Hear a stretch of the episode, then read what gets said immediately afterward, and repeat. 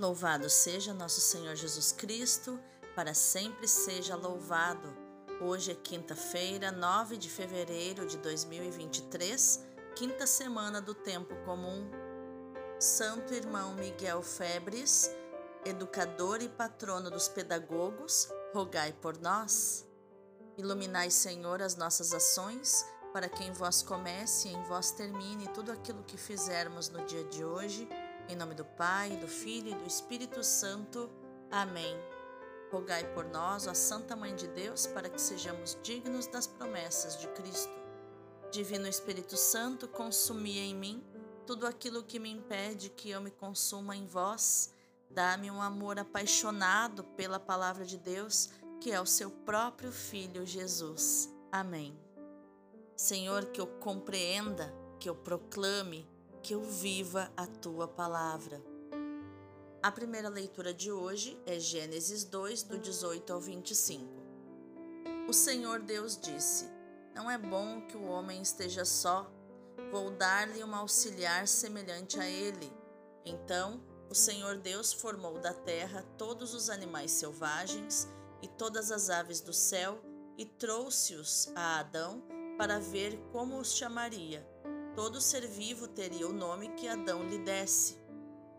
E Adão deu nome a todos os animais domésticos, a todas as aves do céu e a todos os animais selvagens. Mas Adão não encontrou um auxiliar semelhante a ele. Então o Senhor Deus fez cair um sono profundo sobre Adão.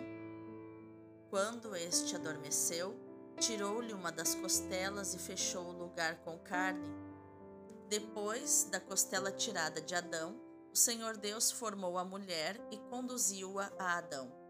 E Adão exclamou: Dessa vez sim, é osso dos meus ossos e carne da minha carne. Ela será chamada mulher, porque foi tirada do homem. Por isso, o homem deixará seu pai e sua mãe e se unirá à sua mulher, e eles serão uma só carne. Ora, ambos estavam nus Adão e sua mulher, e não se envergonhavam. Palavra do Senhor, graças a Deus. O responsório de hoje é o Salmo 127 ou 128, versículos do 1 ao 5. Felizes todos os que respeitam o Senhor. Feliz és tu se temes o Senhor e trilhas seus caminhos, do trabalho de tuas mãos hás de viver serás feliz, tudo irá bem. A tua esposa é uma videira bem fecunda no coração da tua casa. Os teus filhos são rebentos de oliveira ao redor de tua mesa. Será assim abençoado todo homem que teme o Senhor. O Senhor te abençoe de Sião cada dia de tua vida.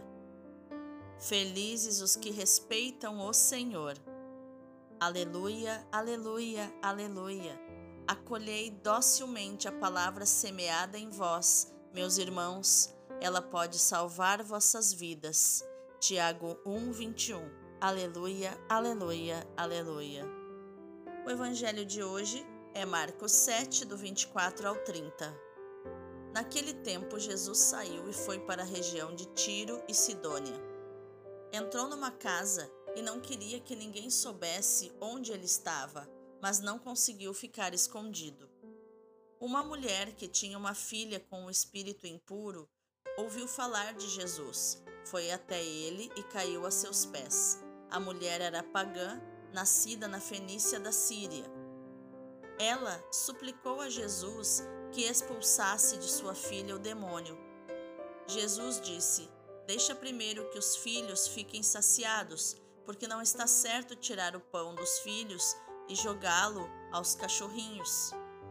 A mulher respondeu: É verdade, Senhor, mas também os cachorrinhos debaixo da mesa comem as migalhas que as crianças deixam cair. Então Jesus disse: Por causa do que acabas de dizer, podes voltar para casa. O demônio já saiu de tua filha.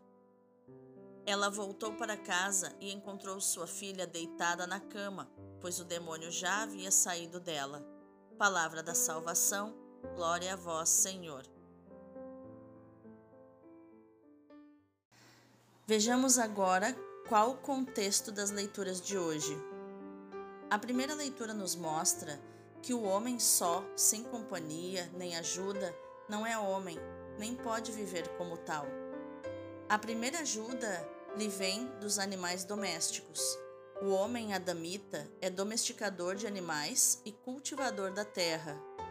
O homem é superior aos animais, pois é capaz de lhes dar nomes e de lhes destinar um lugar no âmbito dos seus domínios. Mas não é no âmbito do domínio que o homem encontra ajuda adequada, mas no diálogo com o tu semelhante, não dominado, mas igual. O escritor javista situa nesse lugar a mulher, que no caso representa todos os humanos. O sono profundo não permite ao homem assistir ao nascimento do seu semelhante. Irá encontrá-lo já diante de si, como ele, na mesma condição. Só tem que acolhê-lo, aceitá-lo. O homem só é uma criatura incompleta. Em Gênesis 1, depois de ter criado o homem macho e fêmea, Deus considerou que tudo era muito bom. Isso está em Gênesis 1:31. Em Gênesis 2, o homem macho só não é bom, conforme Gênesis 2:18. A solidão do homem não é boa porque ele não é Deus. Só Deus é grande. A solidão implica grandeza, autossuficiência. O homem é pequeno, deve crescer e multiplicar-se. Deve percorrer um caminho, não pode permanecer só. Para ter uma história, precisa de um partner, uma parceira. A mulher é uma auxiliar semelhante a ele, como nos dizem os versículos 18 e 20. Uma tradução mais exata diria: é uma auxiliar contra ele, porque lhe resiste, se lhe opõe, rompe a sua solidão, a sua autossuficiência. É uma ajuda porque o limita no seu desejo de onipotência, porque o força a sair do seu isolamento. O autor de Gênesis é muito realista ao falar da relação homem-mulher. Essa relação pode tornar-se conflituosa, como veremos em Gênesis 3,16. E a harmonia psicológica se dá exatamente nisso, nesse contraponto de duas pessoas autênticas, diferentes, que querem viver juntas. Não concordam em tudo, e essa é a verdadeira harmonia, os altos e baixos da vida. Linha reta é morte. Somente concordância também. E essa relação conflituosa também é abençoada porque arranca o homem e arranca a mulher da sua solidão é por isso que o primeiro encontro entre o homem e uma mulher tem sempre algo de fascinante. Já no evangelho de hoje, vemos que depois de ter curado muitos doentes e discutido com os fariseus em Genezaré, Jesus prossegue a sua viagem por Tiro, Sidônia e a Decápole, terras pagãs. E também aí realiza milagres. A cura da filha da mulher cananeia, que escutamos hoje, e a do surdo mudo que escutaremos amanhã. No diálogo com a mulher cananeia, emerge a tensão entre o papel proeminente de Israel na história da salvação e o universalismo da mesma salvação. Não só os filhos, os judeus, mas também os cães, os pagãos, segundo a metáfora, são chamados à salvação. A única condição é escutar a boa nova e acolher Jesus como Senhor. E essa mulher foi muito humilde. Ela concordou com Jesus. Estava focada na cura da sua filha. Foi mansa e humilde de coração. E isso conquistou Jesus. Ela exclamou: Dizes bem, Senhor. É verdade. Em atenção a essa palavra, diz-lhe Jesus: Vai, o demônio saiu da tua filha conforme o versículo 30. A fé da cananeia dissolveu a tensão e alcançou-lhe o milagre. A filha foi libertada do demônio. No diálogo entre Jesus e a mulher aparecem as expressões pão dos filhos e migalhas dos cachorrinhos, como vemos no versículo 28. é já um anúncio do milagre da multiplicação dos pães que Marcos narrará pouco depois, em Marcos 8, do 1 ao 11. Jesus também continua a rebater com palavras e ações o legalismo dos judeus, dando atenção ao mundo e à cultura grega. Não esqueçamos que Marcos escreve para uma comunidade cristã grega. Mas vamos meditar mais profundamente as leituras de hoje. As diferenças entre o homem e a mulher sempre suscitaram diversos sentimentos que podem ir desde a irritação por se ter necessidade de alguém diferente de nós mesmos, até a tentação de desprezar o que é diferente. O desprezo da mulher pelo homem, a misogínia, bem como o desprezo do homem pela mulher, a misantropia, são tentações tão velhas como a humanidade. No nosso tempo, assistimos a algumas tentativas, no mínimo ridículas, para disfarçar as diferenças entre homem e mulher. A Bíblia já reagiu para demonstrar que as diferenças entre o homem e a mulher têm em vista a sua complementaridade e a vocação ao amor na unidade. O relato bíblico insiste na fundamental igualdade e na profunda unidade entre o homem e a mulher. Deus verifica que o homem precisa de uma auxiliar e procura dar ao homem a auxiliar. O homem tem que aceitar serenamente a ideia de não ser completo em si mesmo, de precisar de uma auxiliar que lhe seja igual. Neste momento que o autor sagrado insere a criação dos animais. O homem não encontra entre eles um que lhe seja semelhante, como diz o versículo 20. Isto quer dizer que a mulher não é um animal. É certo que em muitas civilizações ela foi e ainda continua a ser tratada como besta de carga, ou aqui no Brasil, como burro de carga. Mas o relato bíblico mostra que os animais são diferentes do homem, estão em outro nível, onde o homem não encontra nem pode encontrar a auxiliar de que precisa. Então Deus intervém para lhe dar a ajuda de que precisa. Diz assim: Então o Senhor Deus fez cair sobre o homem um sono profundo, e enquanto ele dormia, tirou-lhe uma das suas costelas, cujo lugar preencheu de carne. Da costela que retirara do homem, o Senhor Deus fez a mulher e conduziu-a até o homem. Isso está nos versículos 21 e 22 é um modo imaginativo de dizer a profunda unidade entre o homem e a mulher. É esta unidade que o homem reconhece quando afirma: Esta é, realmente, osso dos meus ossos e carne da minha carne. Chamar-se-á mulher, em hebraico, Isha, visto que foi tirada do homem, que em hebraico é Ish. O homem reconhece que a mulher é uma auxiliar da qual ele precisava. Precisar é sempre, em certo sentido, ser inferior. A mulher, por sua vez, tem de reconhecer que foi feita para ajudar o homem. Esta é a perspectiva do Antigo Testamento. Com Cristo, algo mudou na relação homem-mulher. São Paulo afirma que em Cristo já não há homem nem mulher e que a igualdade se tornou muito mais fundamental. Já não há judeu ou pagão, homem livre ou escravo, todos são um em Cristo. A unidade em Cristo relativiza qualquer diferença. Por outro lado, o apóstolo diz que não há homem sem mulher, nem mulher sem homem no Senhor. A mulher não existe sem o homem. O homem nasce da mulher e tudo isso vem de Deus. Homens e mulheres havemos de estar conscientes de que a diferença e a complementaridade são necessárias para caminharmos no amor, saindo de nós mesmos e acolhendo o outro. Podemos ser tentados a procurar alguém idêntico a nós, a procurar a nossa imagem no outro. Mas isso pode ser uma forma de narcisismo.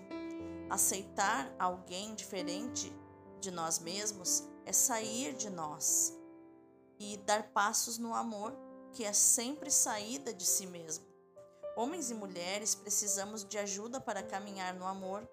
Os padres da igreja viram no relato da criação da mulher, a partir de uma costela de Adão, o nascimento da igreja do lado de Cristo, morto na cruz. Como diz o padre Leão Deon, do coração de Cristo aberto na cruz, nasce o homem de coração novo, animado pelo Espírito e unido aos seus irmãos na comunidade de amor que é a igreja. Já no Evangelho aparece uma mulher cananeia, pagã de nascimento. Não vai ao templo nem à sinagoga aos sábados, tampouco crê nos profetas. Não conhece a lei de Moisés, nem adora ao Deus de Abraão, Isaque e Jacó. Mas a sua dor afinou seu olfato para encontrar Jesus que estava escondido porque necessitava descansar. Apesar de tudo, o mestre parece insensível aos gritos de angústia de uma mãe que tinha o coração partido. Sua indiferença poderia desanimar qualquer um, menos quem possuía sofrimento com uma filha prostrada no leito da dor. Ela não tinha mais nada a perder. Percebendo que nada consegue com os gritos e súplicas, muda inteligentemente de estratégia. Prostra-se diante dele e o reconhece: Senhor, ajuda-me. Como vemos no relato de Mateus 15, 25. Primeiro, proclama com sua boca o que crê em seu coração: Jesus é o Senhor, seu Senhor. Depois, muda o centro de gravitação não pede pela sua filha, mas por ela mesma, porque seu coração não encontrará repouso enquanto durar a agonia de sua filhinha. Jesus, tão misericordioso, dá uma dura resposta, comparando-a com um cachorrinho. Ainda que pareça que o mestre a despreza, ela não se sente ofendida nem rechaçada, não se atemoriza nem chora. Ao contrário, as palavras do mestre foram como as bandeiras vermelhas que enfurecem o touro bravo. Aceita a postura de Jesus e, com inteligência emocional, não o contradiz nem discute. Dá a aparência de que está totalmente de acordo. Com grande astúcia, recicla o argumento do mestre para conseguir o que pretende como um cachorro. Aceito que nós, minha filha e eu, somos esses pequenos cachorrinhos mas tu não sabes que os cachorrinhos comem as migalhas que caem da mesa de seus senhores? Estamos crescendo graças a essas sobras. Tem razão, Jesus. Mas tu nunca sofreste a dor que uma mãe sente diante da enfermidade de sua filha. Foi astuta como uma serpente, porque ganhou a discussão com um simples mas. De certa forma, ela reconhece Jesus como seu amo, ou seja, seu dono e senhor. O mestre, que ganhava sempre todas as discussões perante os seus adversários, agora estava desarmado diante do amor materno. A pagã estava com a razão, porque tinha amor pela sua filha, que também havia sido dada como cachorrinho. Jesus agora a reconhece. Mulher, Grande é a tua fé. Ele diz em Mateus 15, 28. O que seria mais nobre? Ser catalogada mulher ou reconhecer a grandeza de sua fé? Neste caso, unem-se ambas as glórias. O certo é que Jesus lhe outorga o mesmo título que deu à sua mãe e à sua grande amiga Madalena. Coloca no mesmo nível apesar de ser e continuar sendo pagã. Jesus não foi a um território estrangeiro para fazer populismo ou demonstrar a verdade da religião de Israel, mas para manifestar a misericórdia de Deus. Ela consegue o milagre da libertação de sua filha por sua forma de reverter a objeção de Jesus. E a partir daquele momento, sua filha ficou curada, como nos diz Mateus 15, 28. Não importa que ela seja uma gentil, né, aqueles que não eram judeus, e não participe da sinagoga. Jesus não a menospreza por não conhecer os dez mandamentos de Moisés, nem por não segui-lo ou servi-lo, como Joana ou Susana. Ele se importa com o essencial. Ela é mulher. O Mestre não pede nada em troca. Ele a dispensa de pagar qualquer preço diante do dom gratuito da cura. O importante não é o que ela faz, mas o que Jesus faz nela. De sua parte, passa pela história como a mulher que soube ganhar a discussão com alguém que era mais sábio que o próprio rei Salomão. Ah, as mulheres! Usar mais astúcia do que lágrimas ou reclamações para conseguir o que deseja. Aprender a reciclar as declarações negativas ou depreciativas com um simples mas, que é o desarmador para abrir portas. É astuta e não se sente vítima. Às vezes, Jesus valoriza as mulheres que são simples como as pombas, mas nesta passagem ele reconhece que uma mulher tem a astúcia de uma serpente, soube passar de um cachorrinho a uma mulher. Vamos orar? Senhor, tu afirmaste referindo-te ao homem: Vou dar-lhe uma auxiliar semelhante a ele, diz Gênesis 2,18. Assim querias ensinar que nem tudo depende exclusivamente dos homens, que as mulheres não são desprezíveis e que a discriminação entre homens e mulheres, que prevalece em muitas mentes e em numerosas sociedades, não tem qualquer sentido de existir. Quiseste evitar que o homem assumisse atitudes de presunção e de superioridade em relação à mulher por ter sido criado antes dela e por ela ter sido formada por meio dele. Quiseste mostrar que as coisas do mundo precisam da mulher não menos que do homem. Ajuda, Senhor, todos os homens a vencerem a autossuficiência e o orgulho masculino que os impedem de olhar a mulher como igual em dignidade e como companheira e ajuda no caminho para ti. Amém. Te convido agora, meu irmão, minha irmã, a contemplarmos juntos as leituras de hoje pelos olhos e pelo coração do Padre Leão Deon do Sagrado Coração de Jesus. Ele diz assim: São Paulo teve a missão de nos explicar o sentido místico do matrimônio e a superioridade da virgindade. O matrimônio, diz ele, é um grande sacramento ou um grande mistério em Cristo e na Igreja. Ele diz isso em Efésios 5,13. O matrimônio foi elevado a esta dignidade de representar, de figurar a união de Cristo com a Igreja e participa nas graças que representa. O esposo é o chefe da mulher, como Cristo é o chefe da Igreja. Entre eles deve reinar uma união de afeto, de confiança e de respeito. A mulher honra Cristo no seu esposo, lhe é submissa em tudo o que é segundo Deus. Honra nele o chefe e o protetor da família.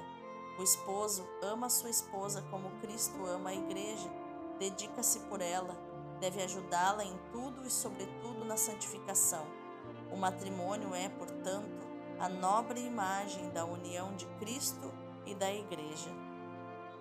Que a nossa ação no dia de hoje, meu irmão, minha irmã, seja meditar, proclamar e viver esta palavra de Eclesiástico 36, 24, que diz: Aquele que tem uma mulher possui o primeiro dos bens, uma ajuda condizente e uma coluna de apoio.